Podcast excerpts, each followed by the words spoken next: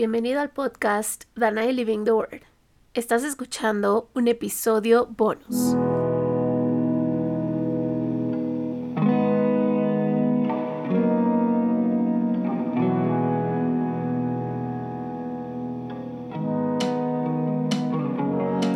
Si quieres tener una vida interesante, tomar las decisiones acertadas cada vez, disfrutar tus días al máximo y encontrarle sentido a tu vida, este podcast es para ti.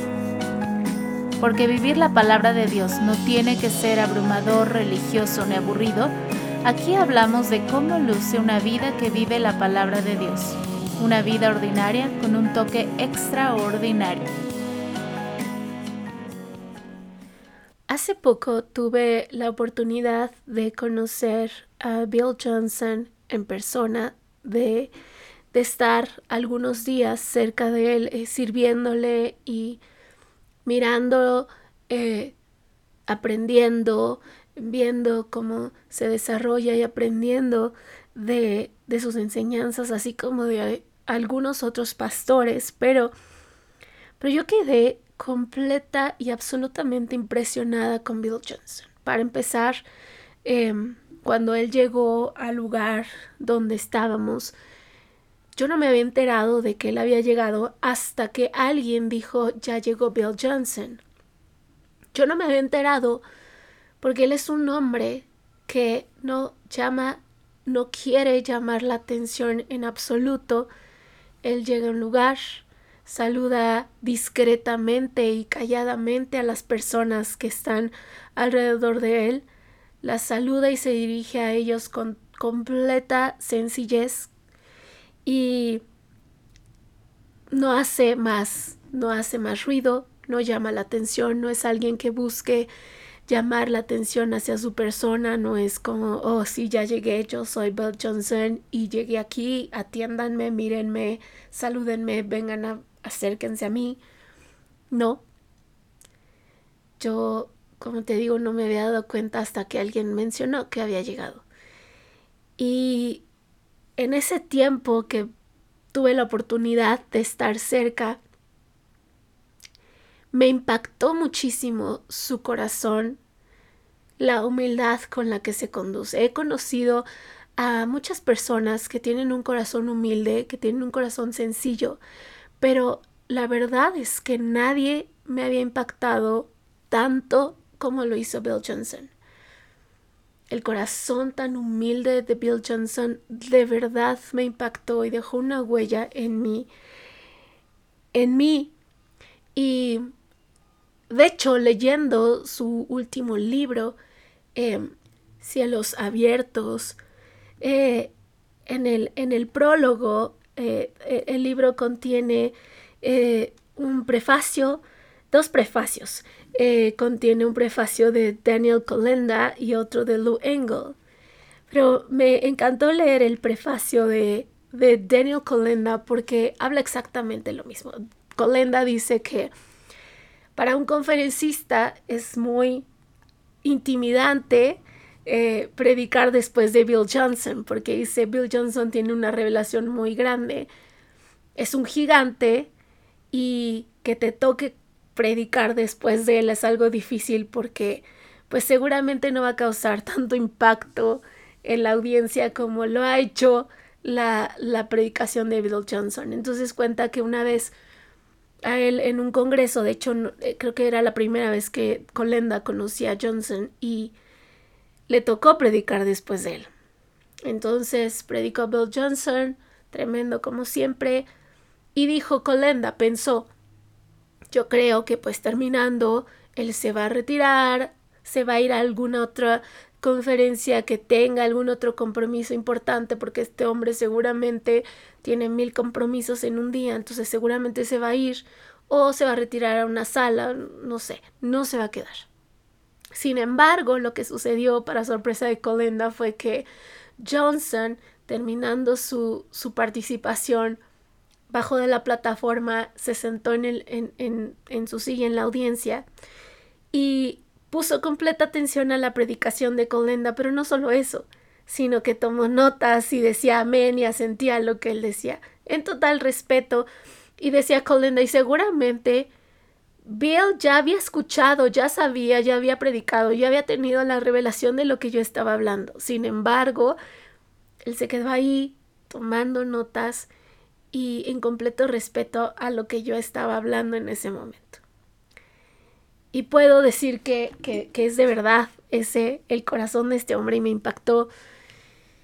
Me impactó ese corazón de humildad y, y junto con los demás pastores con los que me encontré en ese fin de semana, pude ver algo, pude ver un común denominador en cada uno de ellos que, o sea, si bien todos lo tenían, lo que el que más me impactó fue Bill Johnson, pero, pero todos estos conferencistas, estos pastores tenían ese común denominador. Y el común denominador era un corazón humilde, sin llamar la atención, sin exigir nada, sin pedir, sin, sin demandar, sin, sin querer llamar la atención hacia su persona, sino, sino completamente conscientes de quiénes son, de a quién sirven, de quién dependen, y, y eso los, los, los, lleva a tener este corazón humilde, este, este corazón completamente sometido al Espíritu Santo y podría yo dar muchos detalles, eh, si son detalles muy importantes de la manera en que, en que este corazón humilde lleva a estas personas a actuar. En este momento no voy a hablar de eso, eh, lo he hablado con algunos amigos solamente, pero, pero, pero eso vi, ese corazón de humildad. Y pensando un poco más acerca de esto, conversando acerca de esto con Dios, em, tratando de deshebrar, de desmenuzar todo, toda esta experiencia, todo esto, esto que observé, esto que me impactó del corazón de este hombre, que, de lo cual te comparto, no para exaltar al hombre, sino para exaltar a Dios y lo que te voy a hablar de esto. Pensé y hablé con Dios acerca de esto y llegando a la conclusión qué es lo que te hace, lo que te hace tener un corazón humilde, preguntando con Dios, hablando con Dios, qué es lo que te hace tener un corazón humilde. Y a la conclusión a la que llegué fue ser un apasionado de la presencia de Dios, buscar la presencia de Dios. La presencia de Dios es lo que te ubica, estar cara a cara frente a Dios cada día en, en tu cuarto secreto, ese cuarto secreto que, que la Biblia habla en Mateo, ese cuarto secreto que debemos buscar, que debemos perseguir, que debemos cultivar en ese cuarto secreto donde, donde tenemos que cultivar nuestra comunión personal con Dios, nuestra relación personal con Dios, nuestra amistad personal con Dios, porque, porque esa amistad se desarrolla en el cuarto secreto. Dice Mateo 6, versículo 5, y mas tú, cuando ores, entra en tu aposento y cerrada la puerta, ora a tu Padre que está en, en secreto, y tu Padre que ve en lo secreto te recompensará en público. Ahora, esta es la recompensa en público, es una consecuencia de buscarlo. Pero la recompensa en público no debe ser nuestro, nuestra búsqueda, nuestra persecución, sino el buscar, perseguir esa intimidad con Dios en el cuarto secreto. Y es esa intimidad con Dios en el cuarto secreto donde nadie te ve así como, así como he te he hablado muchas veces, no solamente en este podcast, sino también en mi canal de YouTube, en donde estamos hablando acerca de la oración, de cómo cultivar y hacer crecer una vida de oración, una vida de intercesión. Como era David, que David, David se forjó en esa ese lugar donde nadie lo veía tras bambalinas, en esas llanuras, en esos lugares donde estaba solo con Dios, donde tenía esas grandes y profundas conversaciones con Dios, donde nadie lo veía, donde Dios lo capacitó y capacitó y formó su carácter para enfrentarse con lo que más tarde se enfrentaría cuando, cuando sería rey. Creo firmemente que si David no hubiera estado dispuesto a ser tratado por Dios en ese lugar donde nadie lo veía, si no hubieras estado dispuesto a buscar a Dios en ese lugar donde nadie lo veía, él no habría sido rey, él no había, habría sido escogido y cuando fue a escogerlo el profeta, no habría dicho, ¿tienes otro? ¿No hay otro muchacho? ¿No tienes otro hijo? Eh, porque, porque Dios me habló de otro muchacho. Si, si David no hubiera estado dispuesto a cultivar su comunión e intimidad con Dios en ese lugar donde nadie lo veía, no habría llegado a donde llegó. La comunión con Dios nos capacita, nos forma y nos entrena para llegar al lugar donde Dios nos quiere llevar. Porque a todos, quiero que escuches esto, Dios tiene un propósito muy grande para todos y no, no, ese propósito grande no siempre va a lucir igual para todos algunos, para algunos va a lucir como una plataforma, para otros va a lucir como cocinar en tu cocina, criar a tus hijos o diferentes cosas, porque Dios tiene un propósito muy grande, pero tú no sabes si estás criando eh, y estás educando al siguiente David. Tú no lo sabes si estás criando al siguiente Nehemías, al siguiente Pablo. Dios tiene un propósito muy grande para cada uno de nosotros, pero ese propósito nace de la intimidad. Sin embargo, cuando perdemos de vista a quién servimos, de quién dependemos, quién es el que manda, la humildad se va y crecemos nosotros y pensamos que es por nosotros mismos que hemos logrado las cosas. Y se desarrolla una altivez incorrecta, se desarrolla todo tipo de cosas que contaminan nuestro corazón, que contaminan incluso el ambiente en el que nos desarrollamos. Y corrompen nuestro llamado y corrompen el lugar donde hemos sido puestos, si es que ya estamos ahí. Y claro que lo digo desde un, lugar de el, el que crea que está libre de esto que arroje la primera piedra, no, y es algo que tenemos que cuidar siempre, conservar y buscar un corazón humilde. Y es por eso que hoy quiero hablarte de la presencia de Dios. Si no has visto mi canal de YouTube, eh, la primera serie con la que empezamos el canal de YouTube, The Living the Word, habla acerca de cómo buscar y cómo albergar la presencia de Dios todos los días de tu vida en intimidad con Él. Te voy a enlazar em, estos videos en, la descripción de este podcast, de este episodio. Pero realmente buscar la presencia de Dios es lo que te ubica. ¿Quién eres? ¿Dónde estás? ¿Y de qué dependes? Hace unos 15 años pasé por una situación de prueba, por una situación un tanto difícil y Dios me dijo, quiero que ores por esto. Pero no quiero que solamente ores, te quiero de rodillas. Y empecé a orar de rodillas.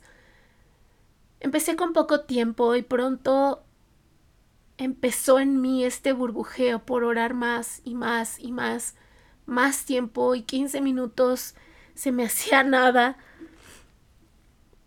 Yo no sabía en ese momento que lo que el Señor quería cultivar en mí y, y hacer en mí era enseñarme a orar, pero sobre todo llamarme a buscar ese lugar de intimidad con Él y empecé a conocerlo en una manera completamente diferente. Cuando tú buscas la presencia de Dios, cuando tú te encierras en ese cuarto secreto de Mateo 6, 6, sin que nadie te vea, sin, que, sin buscar los reflectores, sin decirle a todo el mundo, oh, yo soy así, yo oro, yo. Cuando tú realmente lo buscas, ahí es donde te ubicas y donde tu corazón se mantiene humilde sabiendo que no es por ti, no es para ti, no hay nada que tú puedas hacer para lograr las cosas para obtener las cosas y no hay absolutamente nadie que te va a llevar a cumplir ese llamado para el cual tú fuiste creado más que la presencia de Dios. Y algo que ayuda también a mantener un corazón humilde, bien centrado de dónde estás, quién eres, a dónde vas y de quién dependes es la acción de gracias. Y si tú te fijas en las cartas de Pablo en la Biblia, Pablo siempre comienza sus cartas con acción de gracias. Siempre empieza sus, sus, cartas agradeciendo por diferentes personas, agradeciendo por diferentes cosas, agradeciéndole a Dios y Padre de nuestro Señor Jesucristo por muchas cosas. Y esto es tan importante, cultivar acción de gracias por todo lo que sucede en tu vida, por cada logro, por cada cosa que pasa, por cada sueño que se cumple, por cada oración respondida, por cada éxito. Siempre agradecer, siempre agradecer porque la palabra de Dios dice que todo perfecto, toda buena dádiva viene de Dios, viene del Padre, no hay de otra, no hay otra fuente de bien, de bien verdadero más que Dios. Si alguien te obsequia algo, te da un obsequio en tu cumpleaños o te da un obsequio cualquier día solo porque sí, tú no lo tomas, no se lo arrebatas de la mano y te vas. Eso es eso es mal educado, eso es grosero. Tú quizá extiendes tus manos, lo tomas cuando la persona te lo da y dices gracias. Porque eso es respeto, porque eso es honra y porque eso es buena educación. Imagínate con Dios, incluso incluso cuando alguien estás en el tráfico y quieres pasarte al otro carril y alguien te cede el paso, tú debes decir gracias, porque te dio un bien, te bendijo con algo, te dio algo bueno, te permitió pasar al otro carril que te va a beneficiar para llegar más rápido o de mejor manera al lugar a donde te diriges. Con Dios debemos ser igual. La acción de gracias mantiene nuestro corazón en el lugar que le corresponde, en el lugar que acepta que no es ni por mis dones, ni por mi inteligencia, ni por que soy súper hábil y soy súper bueno en las cosas que hago, que obtengo y que la gente me da, sino que es porque Él me lo dio por su gracia, por su favor, nada más, porque Él es bueno, porque Él cumple su palabra cuando Él dice que al confesarlo, como a Jesucristo como mi Señor y Salvador, yo me convierto en hijo de Dios y como hijo tengo acceso a sus bendiciones, pero no tengo acceso a sus bendiciones por lo bueno que soy, por lo súper inteligente que soy, por lo dotado que soy, sino porque soy su hijo y tengo gracia y tengo favor, nada más, porque Él es bueno. La acción de gracias es muy importante para ubicar nuestro corazón siempre quiénes somos y de quién dependemos. Y algo que decía Bill Johnson.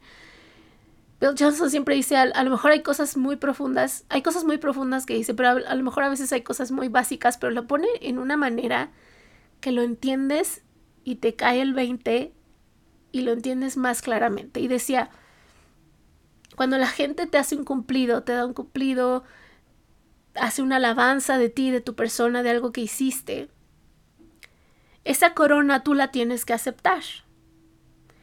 Y la razón por la que tú tienes que aceptar esa corona es porque ¿cómo le vas a entregar a Jesús las coronas si no las aceptas primero tú? No tienes, si no las tomas, no tienes nada que entregarle a Jesús.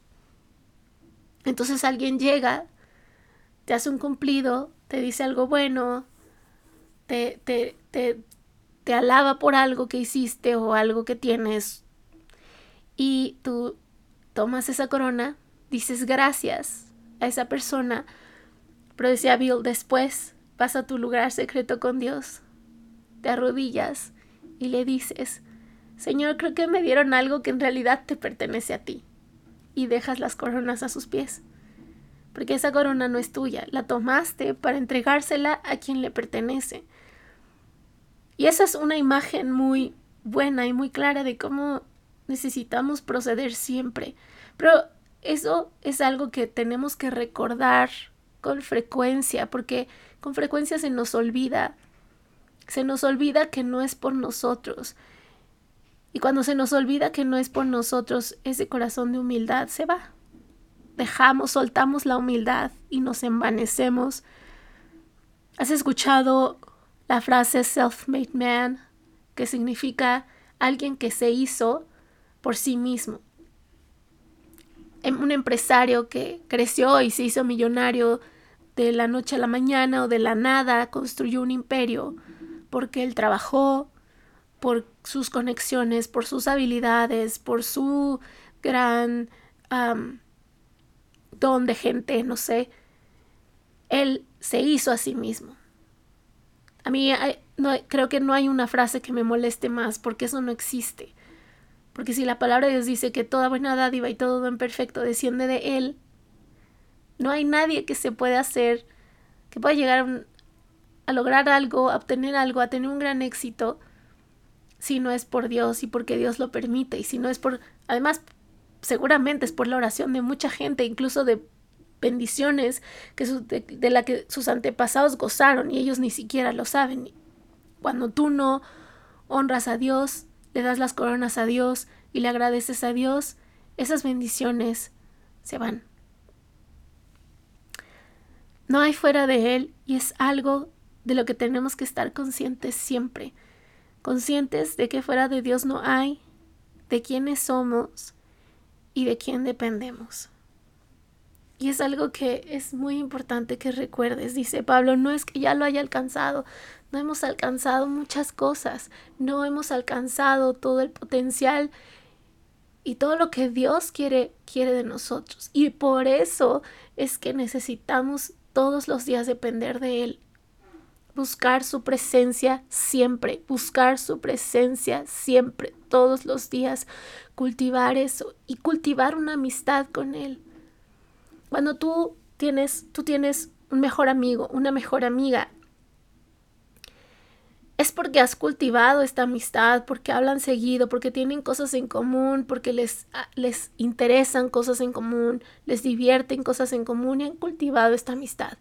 Y si tu mejor amigo, tu mejor amiga logran algo, obtienen algo, cumplen un sueño, algo bueno les pasa, tú no vas a sentir envidia, tú, al contrario, te gozas con ellos porque, porque son como hermanos, porque, porque hay un amor, porque hay una amistad muy fuerte, hay un vínculo muy fuerte y tú te gozas. Se conocen, se conocen íntimamente porque son amigos. Y así es como necesitamos ser con Dios, no solamente relacionarnos, sí, con, con Dios como Padre, con Dios como el creador del cielo y de la tierra, con Dios como el juez de toda la tierra, pero también como amigo. Desarrollar esta relación como amigo. Y con un amigo no te vas a envanecer pensando que por ti es que puede obtener las cosas. Porque sabes que no es así.